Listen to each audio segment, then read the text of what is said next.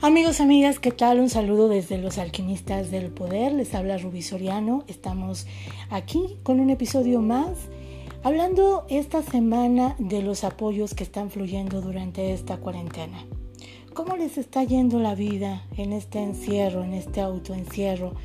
Me parece que vamos por el último estirón, que es el más importante y que a lo mejor dura un poquito más de lo previsto, pero me parece sumamente importante que apretemos el paso en la precaución, prevención, en el exhorto para cuidarnos unos a otros, que sigamos llevando estas medidas de cuidado, de mantenernos lo más posible en casa para evitar que se propague el contagio.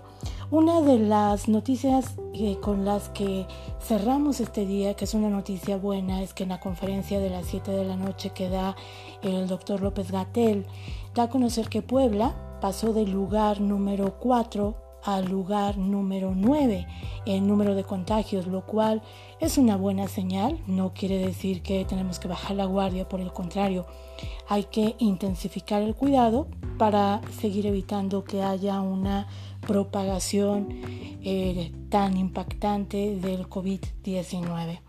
Y hablando un poco de todos los apoyos que están fluyendo en esta temporada de cuarentena, afortunadamente estamos viendo el apoyo que está fluyendo de parte de la línea de los gobiernos, el que se da por parte de la sociedad civil, el que está también llegando por parte del sector privado y me parece que hay que conjuntar todos estos apoyos para que realmente lleguen a una población que realmente lo requiera. Es importante el anuncio hecho ayer por el gobernador del estado en el sentido de respaldar a los empresarios poblanos, darles oxígeno con la extensión de algunos impuestos, eh, también el descuento de algunos otros y poder de alguna manera blindar la plantilla laboral para que ellos puedan tener una planeación, por lo menos en lo que resta del 2020, eh, mantener empleos lo más que se pueda y entonces empezar a planificar lo que será el 2021. Por otro lado, estamos viendo en el sector privado esfuerzos importantes como el que están haciendo eh, algunos empresarios a título personal, ahí sí hay que decirlo, empresas como Volkswagen que en esta pausa que está haciendo en producción han anunciado que van a dedicarse también a producir cubrebocas. En Tehuacán varios empresarios se han lanzado eh, fuertemente eh, a maquilar todos los productos de sanidad que se están requiriendo en instituciones de salud y también estamos viendo el esfuerzo increíble de algunas instituciones educativas como la Universidad Iberoamericana, que por cierto hay que apoyarla con donativos, con lo que podamos para que eh, los chicos de esta universidad puedan comprar material para seguir fabricando estas caretas de protección que se están entregando a las instituciones de salud. Pero no sé si coincidan conmigo, yo sigo notando un hueco y un hueco grande, un hueco que no han podido llenar los señores diputados, y me refiero a diputados locales, federales, senadores. ¿Dónde están? ¿Dónde andan? Porque no nos sirve de nada que suban sus fotos en redes sociales y que todos estén uniéndose sí al exhorto de que nos quedemos en casa, pero ¿y ellos? Porque no están en su curul, y a lo mucho a lo que están llegando es a ofrecernos las redes sociales para anunciar los servicios que puedan dar los diferentes ciudadanos si quieran promover sus negocios. Todo esto está bien porque en estos momentos todo es funcional. Pero por favor hay que decirle al presidente del Congreso de Puebla, Gabriel Biestro, que no se quede en eso, diputado. Métale un poquito de inversión, usted gana muy bien, tiene buenos negocios, métale un poquito más Ayude a una familia a pagar su renta, a pagar su luz, a pagar su gasolina. Ingresos hay, diputado.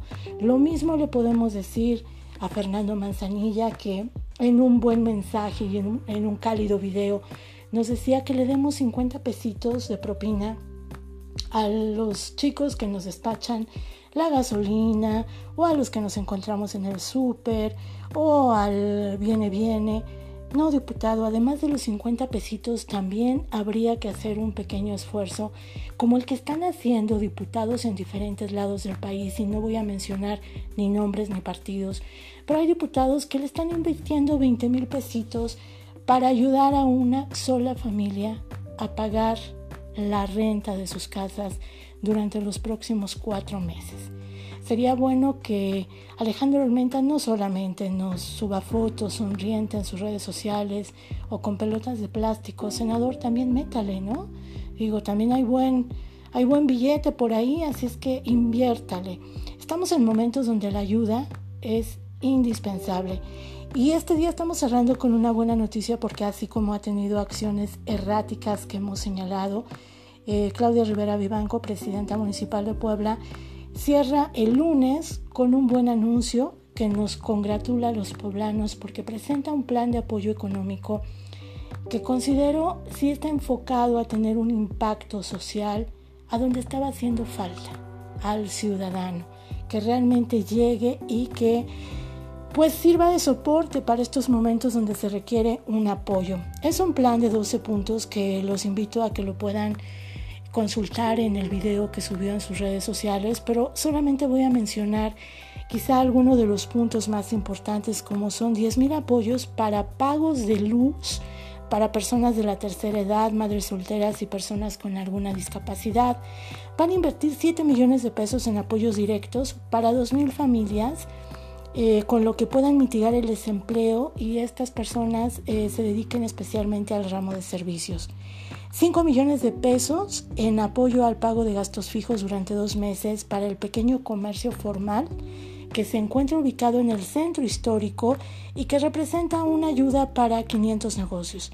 Habrá apoyo para útiles escolares en el nivel de educación obligatoria y para la compra de libros de texto de niveles medio y superior.